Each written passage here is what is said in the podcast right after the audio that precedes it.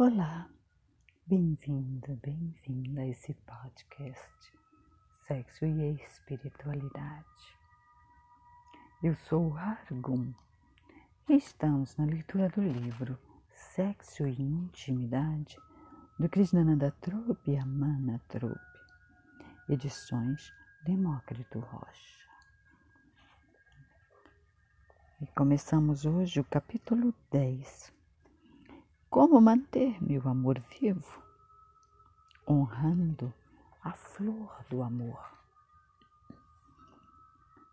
Sexo é algo mais fácil que amor. Muitas pessoas confundem sexo com amor. Por quê?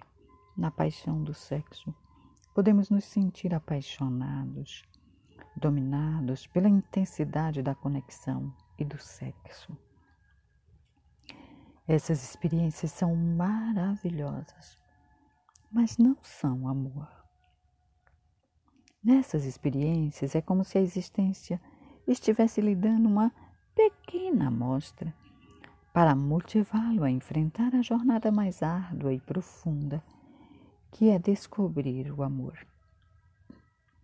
A menos que enfrente essa jornada você pode facilmente se sentir amargo ou decepcionado e culpar seu parceiro quando isso passa. Amar significa colocar nossa flor mais delicada nas mãos de outra pessoa, que, de alguma maneira, sempre será um estranho. Para nos amarmos, temos de estar dispostos a receber e nutrir a flor um do outro, como se elas fossem a coisa mais preciosa que pudessem nos oferecer no mundo. Nossa habilidade para amar alguém testa nosso nível de maturidade. Ela desafia você a se tornar mais profundo, ciente, sensível, amável e solidário. Sua criança interior se manifesta e quando isso acontece, a deligrada trama do amor é ameaçada. Você não pode fingir que essa parte do seu ser não existe, simplesmente porque queria ser mais maduro, menos egoísta, passivo, desconfiado ou carente.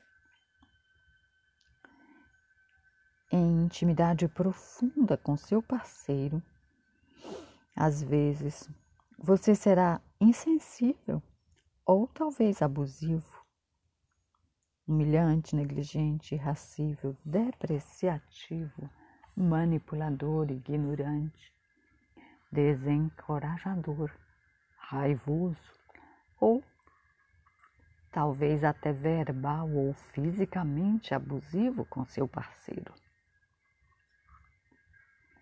Pode-se reparar qualquer coisa, caso esteja disposto a sentir o efeito de suas ações ou do seu temperamento e honrar sincera e profundamente o amor e a sensibilidade do seu parceiro.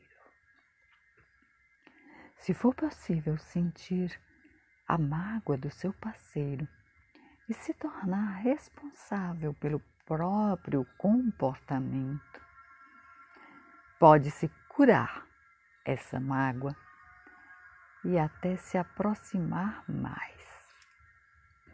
Tudo depende de quanto você valoriza o amor que está criando e perceba como ele é extraordinariamente frágil.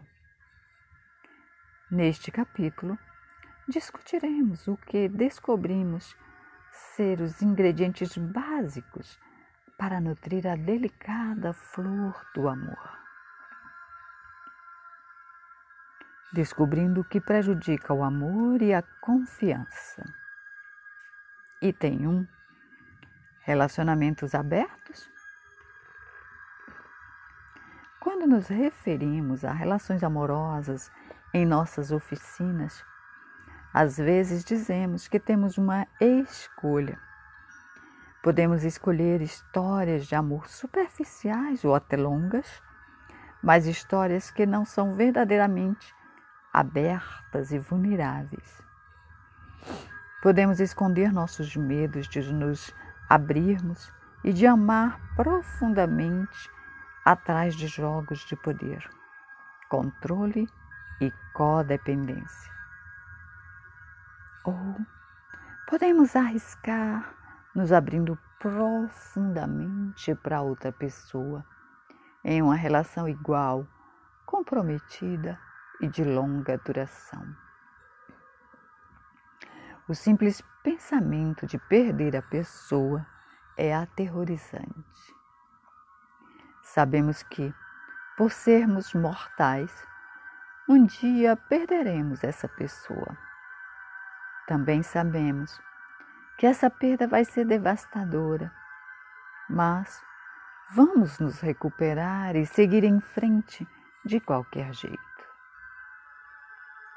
As pessoas geralmente perguntam nossa opinião sobre casos amorosos, mais especificamente, como lidar com o desejo de ter um caso ou com o fato de que elas ou seus parceiros tiveram ou estão tendo um. Cada situação é diferente e às vezes pode ser correto tentar um caso ou decidir ter histórias de amor curtas, em vez de estar em uma relação comprometida. Mas nós realmente dizemos às pessoas para se responsabilizarem pelas suas escolhas. Ter um caso é algo atraente. Há uma parte de você que gosta de variedade e quando você está com alguém por algum tempo, é natural querer uma mudança. A emoção da atração e da conquista pode ser livre de complicações emocionais e talvez você esteja reacendendo a excitação sexual de que tanto tem sentido falta. Às vezes, ter um caso pode ser certo, porque isso pode alertar para o fato de que o amor com seu parceiro morreu. E você precisa fazer tudo o que pode para revivê-lo ou simplesmente deixá-lo para lá. Por exemplo, nós trabalhamos com uma mulher que, casada, tinha três filhos jovens. Ela admitiu para nós que estava tendo um caso. Ela havia dito ao marido que estava saindo com alguém, mas não revelou toda a verdade, que estava apaixonada e fazendo amor com essa pessoa.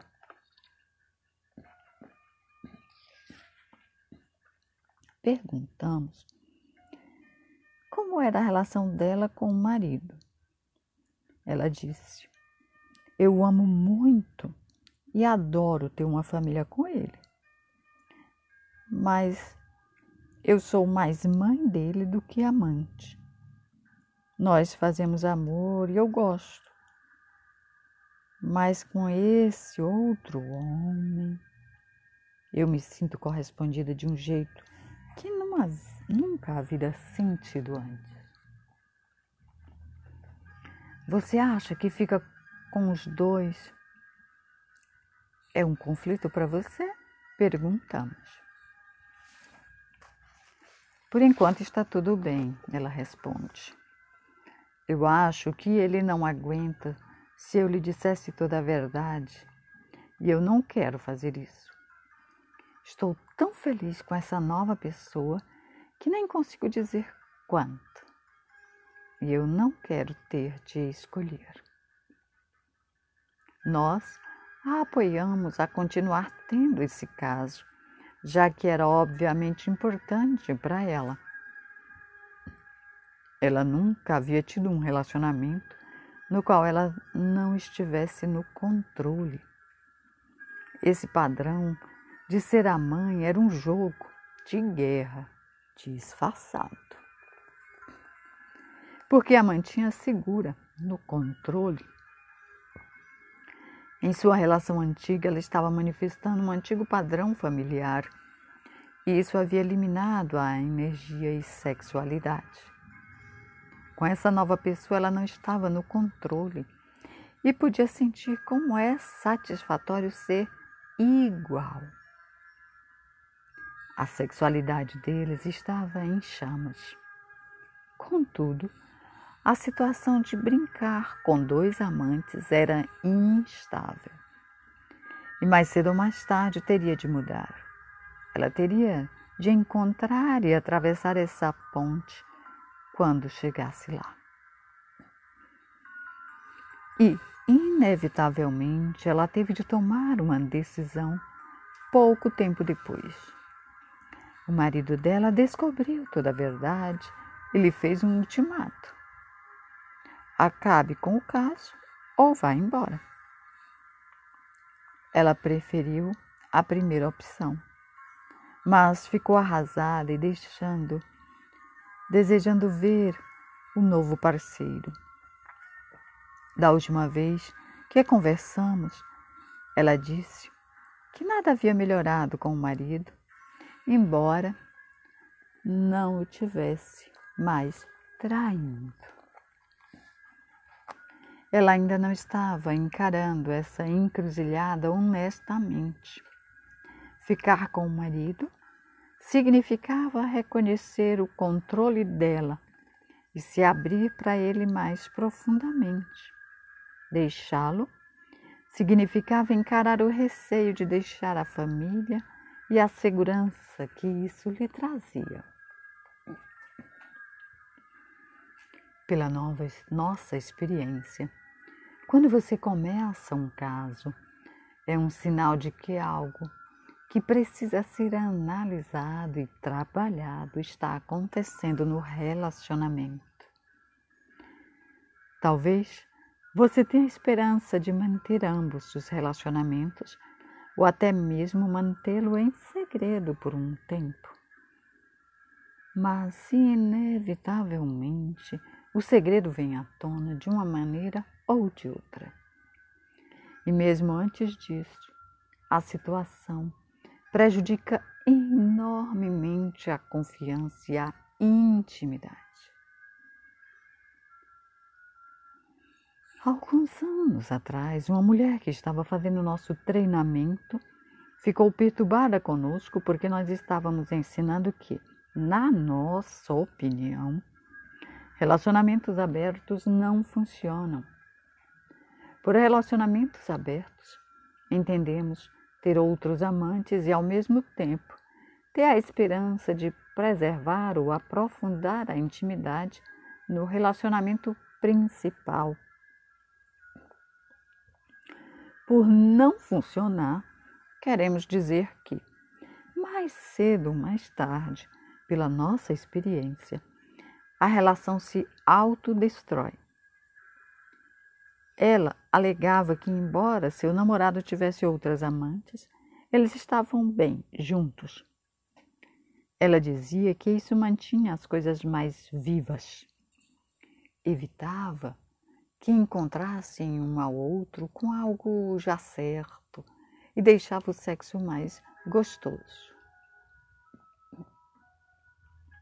Pela nossa experiência, o amor é muito delicado e nossa vulnerabilidade é muito frágil para sustentar o tipo de conexão em que um ou ambos os parceiros fazem amor com outras pessoas abrir-se e compartilhar intimamente com outra pessoa. É um fenômeno tão delicado que quando você faz amor com outros, isso prejudica. A trama delicada da confiança que leva anos para se desenvolver e crescer. Na segunda semana de treinamento, seis meses depois, ela já não estava com tanta certeza que queria que as coisas ficassem do mesmo jeito com o namorado. Na terceira semana, depois de nove meses, eles terminaram. É bastante comum casais terem casos mas a questão é saber se o relacionamento pode se recuperar depois disso. Depende. Pode-se reconstruir a confiança se o amor é suficientemente profundo e quando se está disposto a sentir a dor que causou. E o seu parceiro tem de sentir que você sente sinceramente essa dor para recuperar a confiança e o amor, você também precisa descobrir o que lhes seduziu a ter um caso e chegar à raiz do problema junto do seu parceiro. Talvez seja necessária alguma ajuda profissional para trabalhar isso. Certo homem sofria porque a namorada dele tinha um caso. Sempre que ele mencionava sua dor sobre o que havia acontecido, ela respondia que ele só estava se vitimizando e que já estava na hora dele superar isso. Ela dizia que a coisa não é tão séria assim. De qualquer forma, eu tenho liberdade de fazer amor com quem quiser e você simplesmente Tente lidar com isso se tiver ciúme. Além disso, você me irrita quando fica tão carente, disse ela. Eles ficaram juntos, embora não muito harmoniosamente. Um ano depois, ele teve um caso.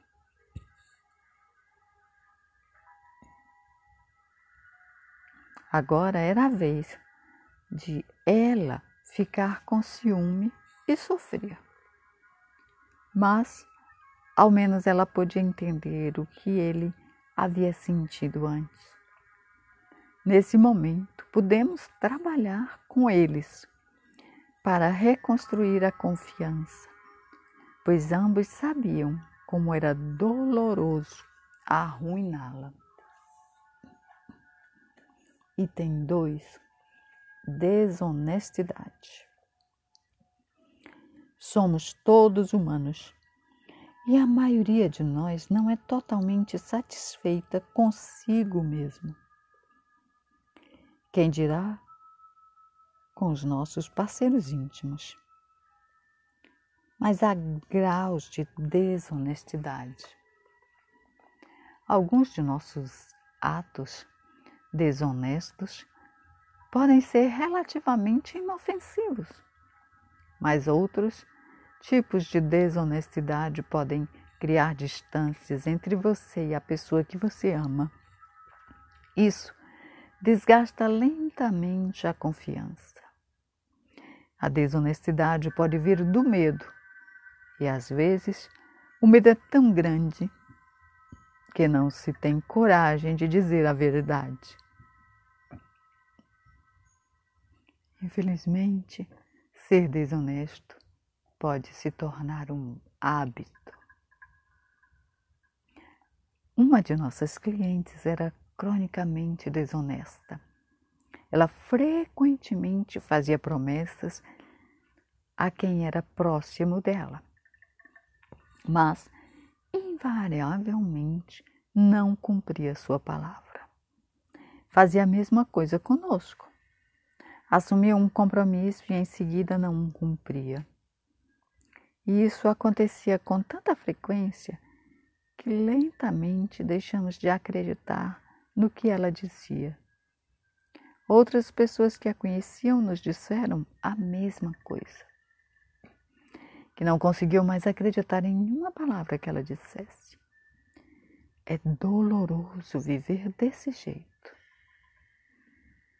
Uma cliente que estava tendo um caso disse que tinha muito medo de contar ao marido porque ela não queria machucá-lo.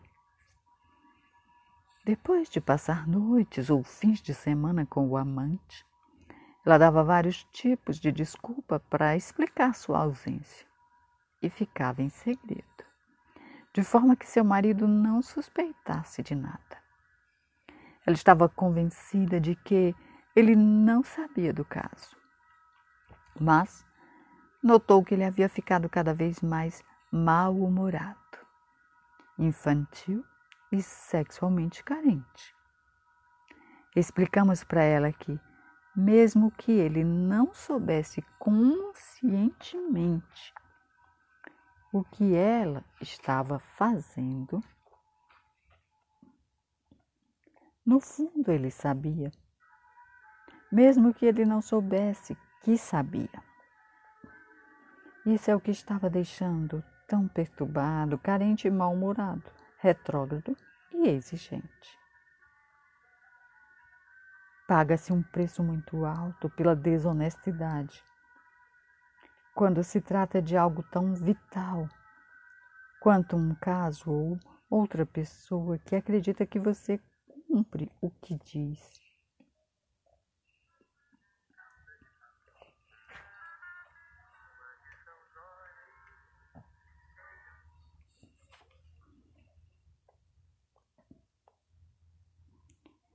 é uma traição da outra pessoa, uma traição de si mesmo e do amor entre vocês dois. Você talvez tenha medo demais para encontrar a coragem para ser honesto, mas mesmo assim é importante sentir o prejuízo que você está causando. Item 3. Violência de qualquer tipo.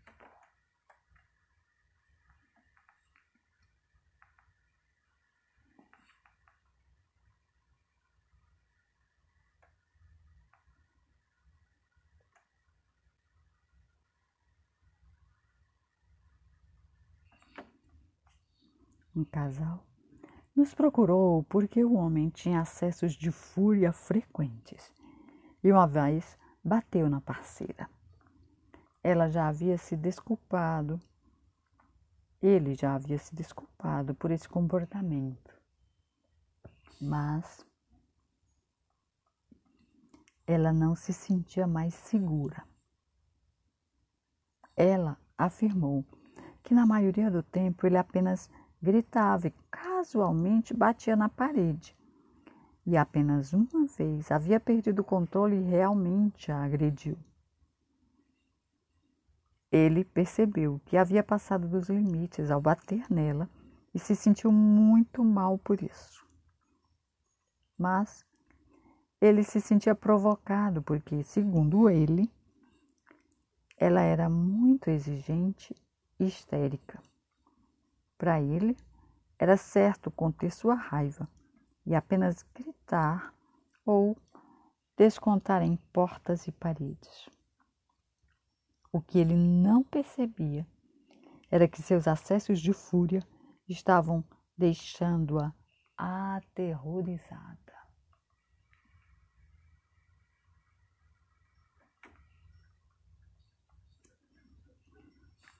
Quando Perguntamos para ela sobre seu comportamento. Ela admitiu que o aborrecia com frequência e que era verdade que às vezes ela era exigente e dura.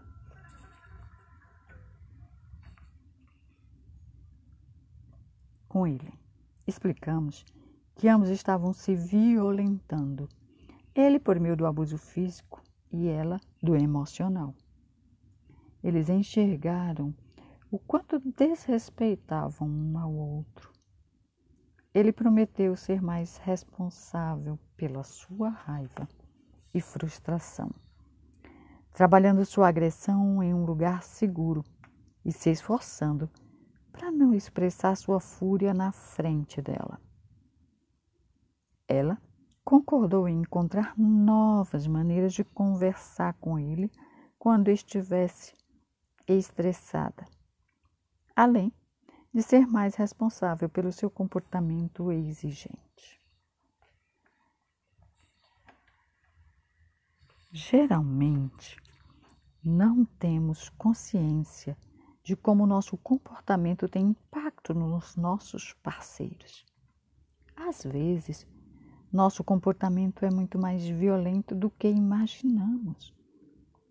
Mas não temos contato com essa violência porque não sentimos o que nossos parceiros sentem.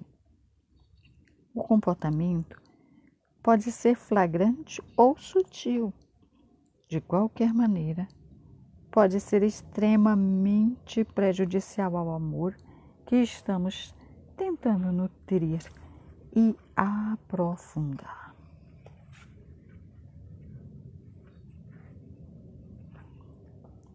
Item 4. Tentar mudar um ao outro. Em um relacionamento de longa duração,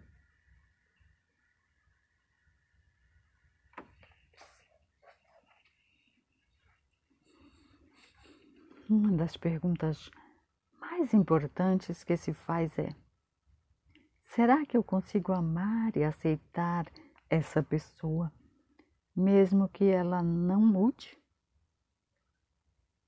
As pessoas mudam, mas não de acordo com as nossas expectativas.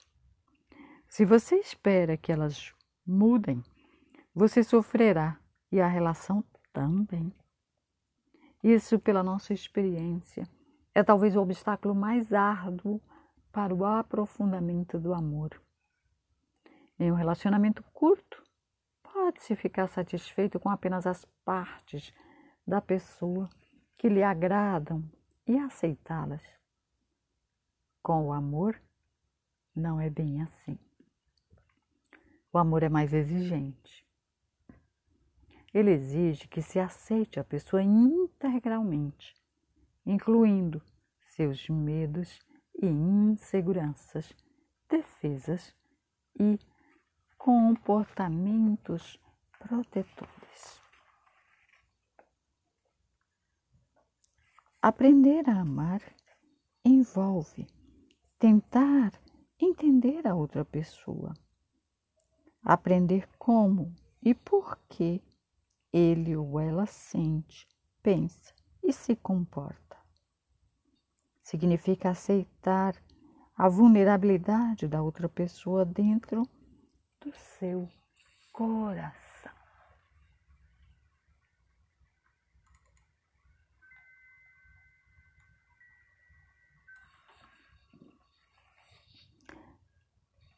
André estava afastando sua namorada Brigitte com sua coação agressiva e suas críticas.